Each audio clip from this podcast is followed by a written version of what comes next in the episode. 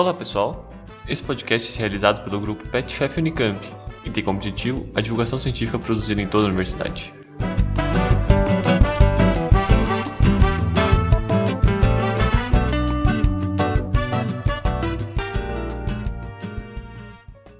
Oi, pessoal! Sejam todos e todas muito bem-vindos a mais um episódio do PetCast por dentro da Unicamp. O meu nome é Júlia Dias e hoje eu tô aqui com o Vitor Brigato, do grupo PetFef também. A gente vai receber uma convidada muito querida, a Milene Santos. Mi, se você quiser contar um pouco da sua trajetória pra gente, pode começar. Oi para todo mundo. Fiquei muito feliz com o convite de participar do podcast do PET e tô animada para compartilhar com vocês um pouco das experiências que eu tive na universidade até hoje. Eu tinha 19 anos quando me mudei para Campinas, no ano de 2007, quando eu ingressei no curso de música da Unicamp. Eu me formei em 2012, mas continuei meus estudos na pós-graduação em música, até que eu resolvi passar pelo processo de vestibular de novo. E em 2016, eu ingressei no curso de Educação Física, que ainda está em andamento. Para o pessoal de casa também ficar sabendo, a Milene também era do grupo PET, né, Mi? Foram dois a três anos. Eu atuei no grupo PET durante três anos. Entrei em 2017 junto com vocês, inclusive, e fiquei até o início desse ano. Minhas experiências no grupo PET foram muito boas. Aprendi muita coisa, desde gestão e planejamento de eventos até contar história para criança e ensinar dança para idosos. Quantas oportunidades boas eu tive, não dá para contar. Daria para fazer um podcast só sobre isso. É muito legal, né, Mi? Agora, se você quiser contar pra gente quais foram as suas motivações e falar um pouco da sua iniciação científica, fica à vontade.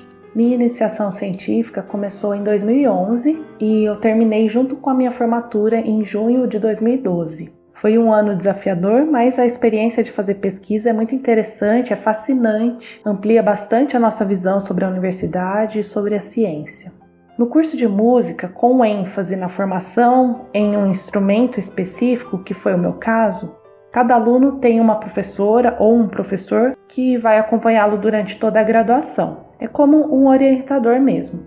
E a minha motivação para fazer iniciação científica veio a partir da minha professora de piano, que conhecia uma compositora que tem músicas belíssimas mas que é pouco conhecida, pouco tocada, assim como a maioria das compositoras e compositores brasileiros são pouco conhecidos e pouco tocados. Enfim, minha professora trouxe a ideia de eu estudar as composições dessa mulher chamada Adelaide Pereira da Silva, e eu fiquei interessada e curiosa para saber quem era essa mulher, como foi a sua trajetória na música e quais eram as suas obras, as suas composições. Queria saber de tudo isso.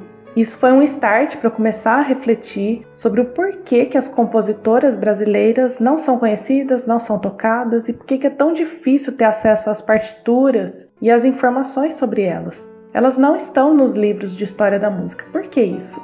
Na minha pesquisa, eu não fui para esse caminho de discutir questões de gênero, até porque eu não tinha muita noção da existência e da pertinência desse assunto naquela época mas eu tive a oportunidade de conhecer a senhora Adelaide, fiz entrevistas com ela e ela me deu acesso às partituras manuscritas das suas músicas. E a partir daí eu tinha um material muito rico para pesquisar, para estudar me deu para perceber que você teve né, uma dificuldade de encontrar informações sobre ela, teve que ir até a compositora para ter essas informações. E você comentou que não foi esse, né, o foco que você deu sobre a discussão de gênero. Qual foi o foco que você deu para sua pesquisa? A pesquisa em música pode ter várias ênfases, tem várias áreas de pesquisa. E a minha área é a performance e interpretação. Então, durante a minha pesquisa, eu estudei uma música apenas dessa compositora, visando uma interpretação que estivesse de acordo com as ideias, com a linguagem e com o estilo dela. Para isso, eu tive que observar e estudar o contexto histórico em que a música foi escrita, procurei conhecer e tocar outras músicas que ela escreveu para piano e ainda fiz uma análise teórica da música que eu escolhi para ser o objeto da minha pesquisa. Um grande desafio que eu tive para fazer essa pesquisa foi encontrar informações sobre a Adelaide Pereira da Silva e também gravações e partituras das músicas dela. Eu não encontrei nada na bibliografia da história da música, então fui procurar matérias e notícias de jornais da cidade de São Paulo na década de 50, por exemplo.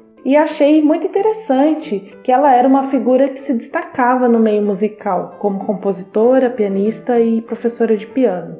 Foi muito importante o contato que minha orientadora, a professora Zezé Carrasqueira, tinha com a senhora Adelaide, porque aí eu pude ir direto na fonte, como eu já mencionei antes, e resolvi esse problema do acesso à informação.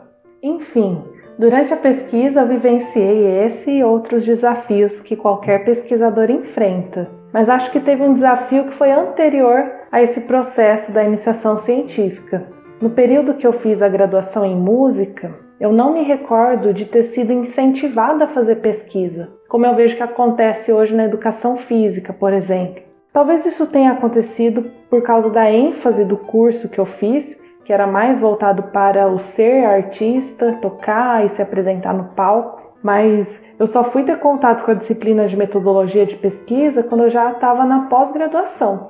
Então, mais uma vez, a minha professora de piano e orientadora ela ter me apoiado nessa minha ideia de pesquisar foi o que abriu essa porta para mim, para eu descobrir o que é pesquisa e o que é ser pesquisador.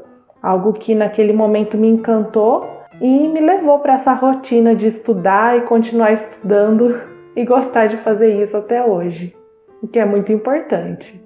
Isso é muito interessante, né, Mi? Porque quando você fala da performance, é, a gente não tá acostumado, né? Quando a gente pensa em, em, pesquisa, a gente nem pensa que tem outros tipos de pesquisa. Então, se você puder falar um pouco mais sobre essa performance, sobre os objetivos, é, como foi fazer. Como eu trabalhei com uma compositora não muito conhecida e um dos meus interesses era justamente fazer com que ela e as músicas dela se tornassem mais conhecidas e mais tocadas, um dos objetivos da pesquisa foi a divulgação cultural, a divulgação da obra artística da Adelaide. Além disso, outro objetivo foi realizar a audição pública da música que eu escolhi para ser o objeto da pesquisa. Portanto, o estudo da música no piano fez parte da metodologia dessa pesquisa. O tempo que eu dediquei aprendendo e tocando a música, procurando entender o estilo, a linguagem e o processo criativo daquela composição, foi um período importantíssimo da realização da pesquisa. Quando a gente toca uma música buscando fazer isso de forma coerente, ou seja, interpretando a obra, ocorre o mesmo processo de quando a gente lê um texto ou um poema em que a gente interpreta o sentido das frases e compreende o todo. Então, eu leio o meu texto, entre aspas, que é a partitura, procurando entender o que, que aquilo quer dizer ou o que aquilo quer expressar. Eu, como intérprete, precisei fazer esse trabalho que é muito cuidadoso e leva horas, dias, meses até atingir uma execução da música que estivesse adequada com toda essa proposta da pesquisa. Acho que essa é uma particularidade da pesquisa em música na área da performance, que é a questão da prática do instrumento. E um dos resultados da pesquisa é quando eu faço a apresentação pública da música. O momento que eu toco a música para o público é a concretização de um dos objetivos da pesquisa, é muito bacana quando você traz essas características, né, sobre a pesquisa na área da música, porque acredito que assim como eu, a maioria das pessoas não faz ideia de como é uma pesquisa na área da música. E uma coisa que me chamou bastante atenção é quando você fala das partituras e não sei se você puder falar um pouco mais sobre isso, o programa que você usou, qual foi esse processo. Como eu disse antes, eu não encontrei as partituras editadas e publicadas, mas tive acesso às partituras manuscritas. Então, para corroborar com o meu objetivo de divulgar a música da Adelaide Pereira da Silva, eu fiz a transcrição do manuscrito, ou seja, a digitação utilizando um software específico para escrever partituras. A música que foi objetivo da minha pesquisa chama-se Ponteio número 8 eu tinha o manuscrito dessa música e trabalhei com ele, decifrando a letra da compositora, os rabiscos, as rasuras. E às vezes tinha uma nota que eu não tinha certeza se estava em cima da linha ou não. E isso pode parecer um detalhe pequeno, mas é determinante para entender a música. Então fui fazendo isso até chegar na versão, digamos, oficial da partitura. Nossa, isso é fundamental, né, Mi? Porque se a gente olhar para nossa história, a gente pode se perguntar, né? Quantas mulheres não foram simplesmente apagadas dessa e de todas as outras, né? E com a sua pesquisa, você consegue não só registrar, né, mas também dar continuidade para esse trabalho tão legal que ela fez, né? Seria muito legal saber que alguém conheceu a Adelaide Pereira da Silva a partir do meu trabalho. Mas aí é aquela história do cientista, do pesquisador.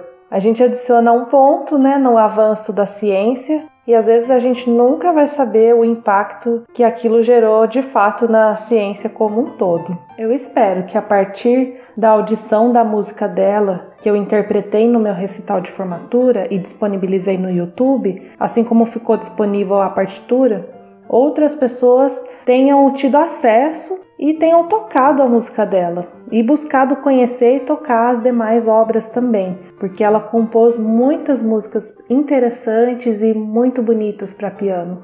E pessoal, chegou a hora de contar para vocês que essa música que vocês estão ouvindo durante o episódio é da Adelaide Pereira, compositora que a Milene fez a pesquisa. E agora, para encerrar com chave de ouro, a gente vai ouvir a nossa querida Milene tocando.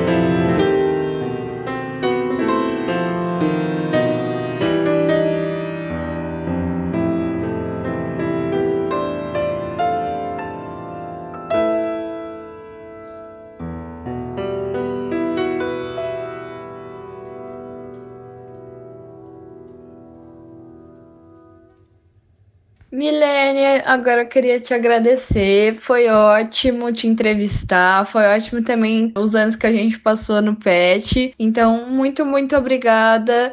Foi um prazer. Quero agradecer muito a oportunidade que vocês me deram de falar da pesquisa que eu fiz lá quando eu estava na minha primeira graduação, mas que foi uma experiência muito boa. E vocês são muito queridos, eu gostei muito do tempo que eu trabalhei com vocês e tenho admirado mais ainda o trabalho que vocês estão fazendo agora. Parabéns pelos podcasts, por essa preocupação com a divulgação científica, que é algo muito importante hoje em dia. Valeu, até a próxima! Para quem ficou com alguma dúvida ou interessado em se aprofundar mais no assunto, a gente vai deixar aqui o contato da Milene. E é claro, a gente gostaria de agradecer a todos vocês que estão ouvindo mais um episódio da série Por Dentro da Unicamp. Lembrando que toda quinta-feira teremos episódios novos às 13 horas da tarde. E se você quer acompanhar mais sobre esse projeto e sobre os outros projetos do grupo PetFef Unicamp, é só seguir nosso Instagram, PetFefUnicamp. Até a próxima!